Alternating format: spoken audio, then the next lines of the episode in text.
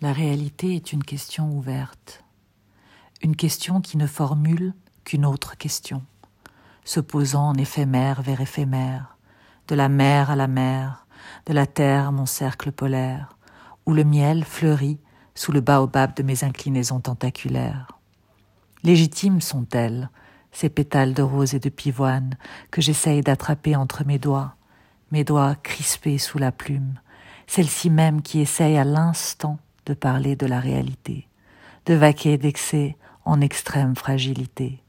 Ce grain de sable qui roule sous mon pouce, sous mon petit orteil, il est parfait, il est rude et doux à la fois. C'est une réalité désertique, mélange pathétique de ma floraison lunaire, pâquerette émue, accueillant ma réalité souriante et solaire.